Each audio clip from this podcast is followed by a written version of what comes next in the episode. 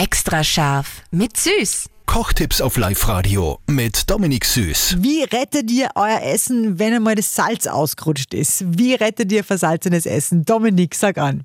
Ja, versalzenes Essen ist natürlich immer tragisch.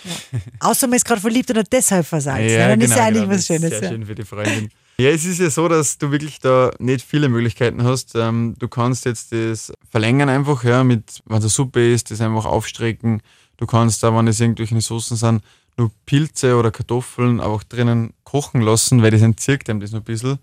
Und ansonsten einfach ein bisschen mit Süße vielleicht arbeiten, eine eine Spur Zucker und trotzdem immer verlängern musst du das trotzdem ein bisschen, weil Salz ist halt Salz.